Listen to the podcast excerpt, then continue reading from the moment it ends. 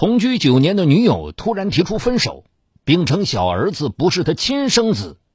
苦心经营的幸福生活在一刹那间坍塌。李寻梦把罪责归于这个不该出生的儿子，绝望中，他把魔爪伸向了三个月大的孩子。敬请收听本期的拍案故事《迁怒》。现年三十岁的李寻梦是贵州省松桃县人，姐弟四人，他最大。李寻梦六岁时，父亲就去世了，母亲靠种田把他拉扯大。虽然母亲对他百般疼爱，但是迫于生活压力，在他未满十五岁时，不得不放弃学业，随着同村打工的哥哥姐姐们南下广州打工。过早体验到生活艰辛的李寻梦，勤劳乖巧，深得周围人们的好感。转眼四年过去了。李寻梦从一个懵懂的少年成长为一位帅气的小伙子，慢慢的，李寻梦在劳累之余也懂得欣赏周围的姑娘们了。同在一个工厂，活泼可爱的白圆圆闯进了他的世界。白圆圆是河南省西峡县人，小李寻梦五岁，那年刚满十六岁。白圆圆姐弟四人，她最小。她是在父母、哥哥、姐姐们的宠爱下长大的，性格开朗，爱说爱笑。在李寻梦眼中，她像一位快乐的天使，所到之处一片欢笑，连空气都洋溢着一股清香，一丝欢乐。李寻梦开始有意接近白圆圆，像大哥哥般关心照顾她。今天，他从口袋里给圆圆掏出一包果冻。明天又给圆圆变出一包奶糖，要不就是拿出一个漂亮的发卡。李寻梦每天都能给白圆圆带来惊喜。情窦初开的白圆圆被李寻梦的小恩小惠迷住了，她打心眼里喜欢上这位英俊潇洒、重情义的大哥哥。二人很快坠入情网。白圆圆十七岁那年，李寻梦在厂附近租了一间房屋。二人过起了同居生活，俨然成了一对小夫妻。李寻梦想到自己家境贫寒，白圆圆能爱上自己很不容易，就更加疼爱这位小妹妹。李寻梦远在贵州老家的母亲得知儿子有了女朋友，乐得合不拢嘴，多次在电话中催促儿子把女朋友领回家结婚。一九九五年五一节。二十一岁的李寻梦与十七岁的白圆圆在李寻梦的贵州老家简单置办了酒席，就算结婚了。由于没到法定结婚年龄，所以没到婚姻登记机关进行登记结婚。早婚这颗苦涩的青果，为不幸的婚姻埋下了一颗定时炸弹。白圆圆的父母。由于不同意女儿这么早嫁人，没有参加他们的婚礼。看着自己娶到心仪的妻子，李寻梦心里像灌了蜜。全家人都视白圆圆为掌上明珠，家务事从不让她插手。蜜月刚过，夫妻俩便又南下广州打工了。第二年，白胖胖的儿子降生，给二人世界增回天乐的同时，也给他们带来了麻烦。白圆圆由于年龄小，不会照顾孩子。李寻梦除了上班，就是照看孩子、干家务。虽然苦点累点，但他很满足，因为他爱圆圆。有了爱，生活就充满着希望。幸福的日子总是过得飞快。转眼七年过去了，儿子到了上学的年龄。两人把儿子送回贵州老家，由老母亲照顾儿子上学。两人继续在广州打工，悠闲的日子还没过几天，白圆圆又怀孕了。李寻梦得知此消息，想起养儿子的艰辛，就劝白圆圆放弃这个孩子。白圆圆说什么也不同意，两人发生了结婚以来第一次争吵。白圆圆觉得李寻梦不近人情，李寻梦觉得白圆圆不可理喻。李寻梦不再像当初白圆圆怀孕时那样无微不至的关心白圆圆了，让白圆圆感到十分失落。日子在不断争吵中流失，临产期到了，李寻梦把白圆圆送回贵州老家。二零零五年六月二十八日，白圆圆又生下一个大胖儿子，他给儿子取名为乐乐，希望他能给这个家庭带来欢乐。李寻梦对乐乐的降生感到无奈，他抱起乐乐仔细端详起来。乐乐那圆圆的脸、胖嘟嘟的小嘴，特别是那双麦叶小眼，与自己瘦长的脸、大眼睛、双眼皮一点都不像。李寻梦越看心里越不是滋味，他半真半假的问白圆圆：“怎么一点也不像我呀？”白圆圆瞪了他一眼，生气的说：“那就不是你的。”白圆圆赌气的话，让李寻梦心里似吞了苍蝇。不如送人吧，我们已经有个儿子了，要是个女儿还好养，男孩养大了花钱多，我们负担不起。李寻梦动员白圆圆：“哈，亏你想得出来！”白圆圆对他的话非常生气，在白圆圆的眼里，这儿子很可爱，怎么舍得送人？由于二胎超生，计划生育工作人员找上门，在李寻梦好说歹说下，计生工作人员看李家家境贫寒，实在拿不出更多的罚款，只好罚一千元了事。一千元对李寻梦来说，那是三个月的工钱，还得不吃不喝。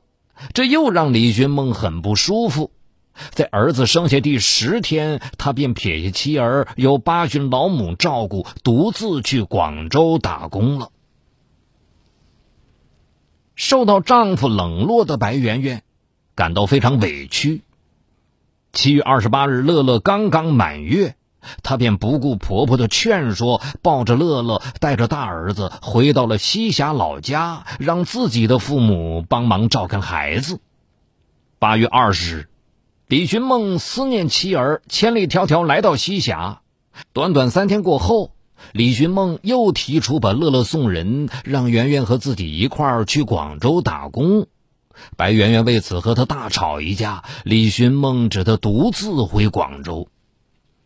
八月三十，正在广州打工的李寻梦接到圆圆电话，电话中白圆圆称想在西峡县城开粮油门市，急需一笔钱。九月六日，李寻梦向工厂请了假，带着多年来积蓄的两万三千元储蓄卡来到了西峡。这次回来，李寻梦从不正眼看儿子乐乐。乐乐哭闹，他不但不哄，反而骂乐乐，这让白圆圆伤透了心。一星期过后，李寻梦不得不回广州打工。他多么想让圆圆和自己一块儿去，但重获父母宠爱的白圆圆再不愿过漂泊生活了。他想在西峡开粮油门市，李寻梦只好将两万三千元交给了圆圆，失望的走了。到了广州，他除了上班，就是望着空荡荡的屋子发呆。他怀念有圆圆在身边的日子。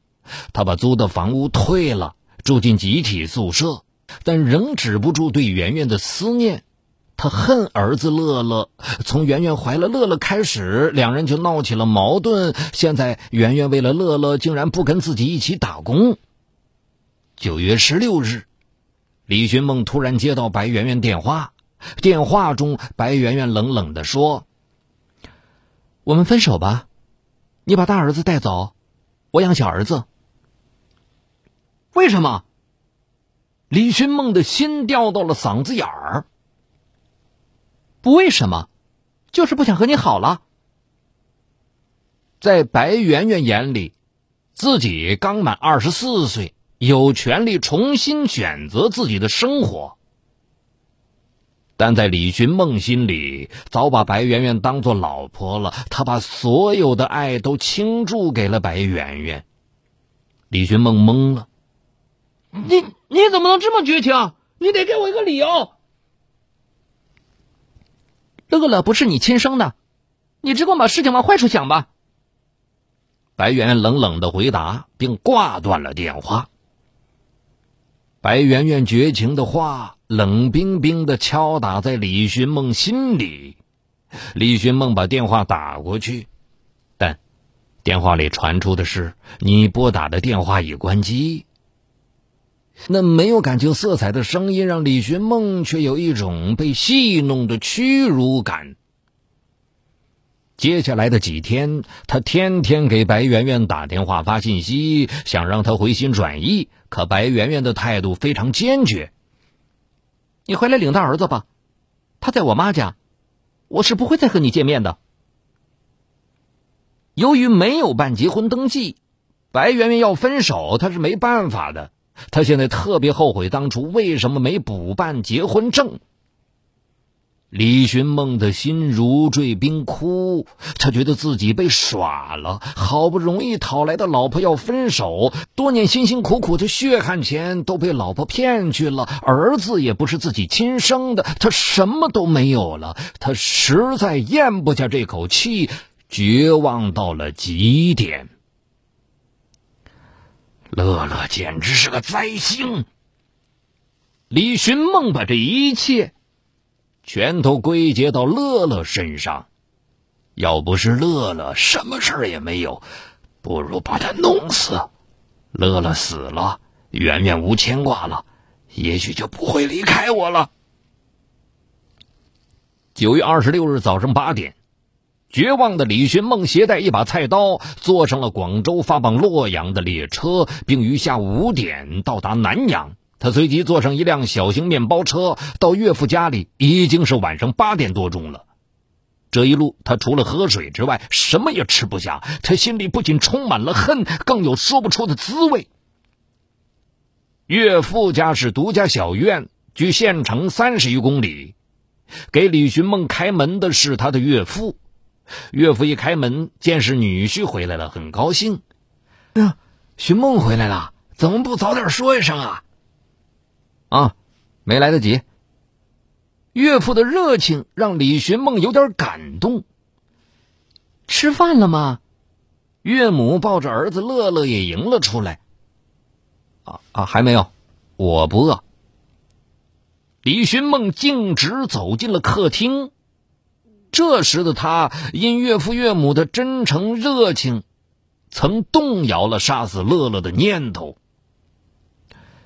圆圆呢？李寻梦的双眼四处搜寻着，眼神中流露出一丝希望。啊，去县城学开车了，呃，他想开出租。岳父边给李寻梦让座边说：“过会儿我和他联系，让他回来。”哎呀，看乐乐又长大了许多，多可爱呀！不知情的岳母将乐乐递给李寻梦。爸爸回来看乐乐喽，乖。不知为什么，刚才在岳母怀里还可爱的瞪着双眼的乐乐，一到李寻梦怀里便闭着眼睛大哭起来。这让李寻梦心里又生出一丝厌恶。你哄哄乐乐，我们给你做饭，让你爸帮我烧锅。岳母边说边拉着岳父往厨房走去。李寻梦冷漠的看着乐乐，任他在自己怀里哭，他又从头到脚仔细的端详着乐乐，越看心里越不是滋味。看来圆圆说的对，这孩子的确不是我的，一点也不像我。李寻梦自言自语的说，他又想起圆圆那冷冰冰的语言：“我不可能再和你生活在一起了。”这孩子也不是你的，你只管把事情往坏处想。妻子要分手，孩子不是自己亲生的，钱也被妻子骗去了，我什么都没有了，而这一切都源于这个多余的孩子。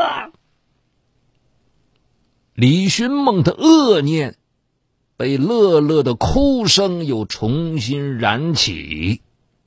他抱着乐乐，快步走进卧室，狠狠的将乐乐摔到床上。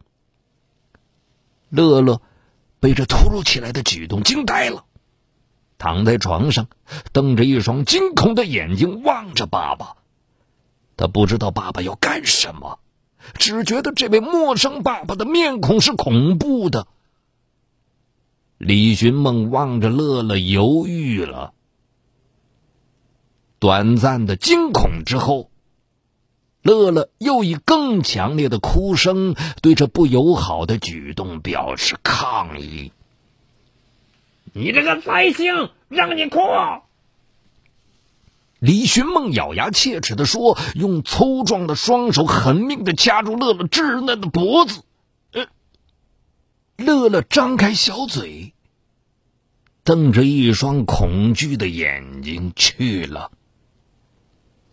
他不知道究竟发生了什么，爸爸为什么这么狠心的对待自己？丧心病狂的李寻梦怕乐乐再苏醒过来，顺手拿起床头五十公分长的尿布，拧成绳状，在乐乐细嫩的脖子上狠劲的缠了两圈，打个死结，用力的捆了一下。不是我狠心，我是逼不得已的。望着乐乐死不瞑目的惨状，李寻梦愧疚的试图用双手把乐乐的双眼合上，嘴闭上，但是他无论怎么努力，乐乐的嘴巴总是微张着，双眼微睁着，他似乎想说什么，期盼着什么。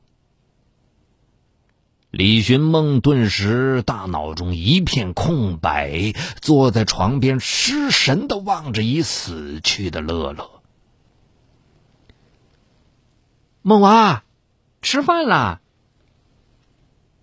岳母亲切的呼唤声把李寻梦惊醒过来，他神情黯然的走出卧室。我不吃了。乐乐呢？岳母将手中的馍和盛着荷包蛋的碗放在客厅的桌子上，问李寻梦：“在卧室床上，已经被我掐死了。”什么？岳母简直不相信自己的耳朵。岳父赶紧走进卧室，确信乐乐已死，愤怒的操起门边的一根木棒，狠狠的朝呆站着的李寻梦打去。畜生！你简直是畜生！孩子是无辜的呀！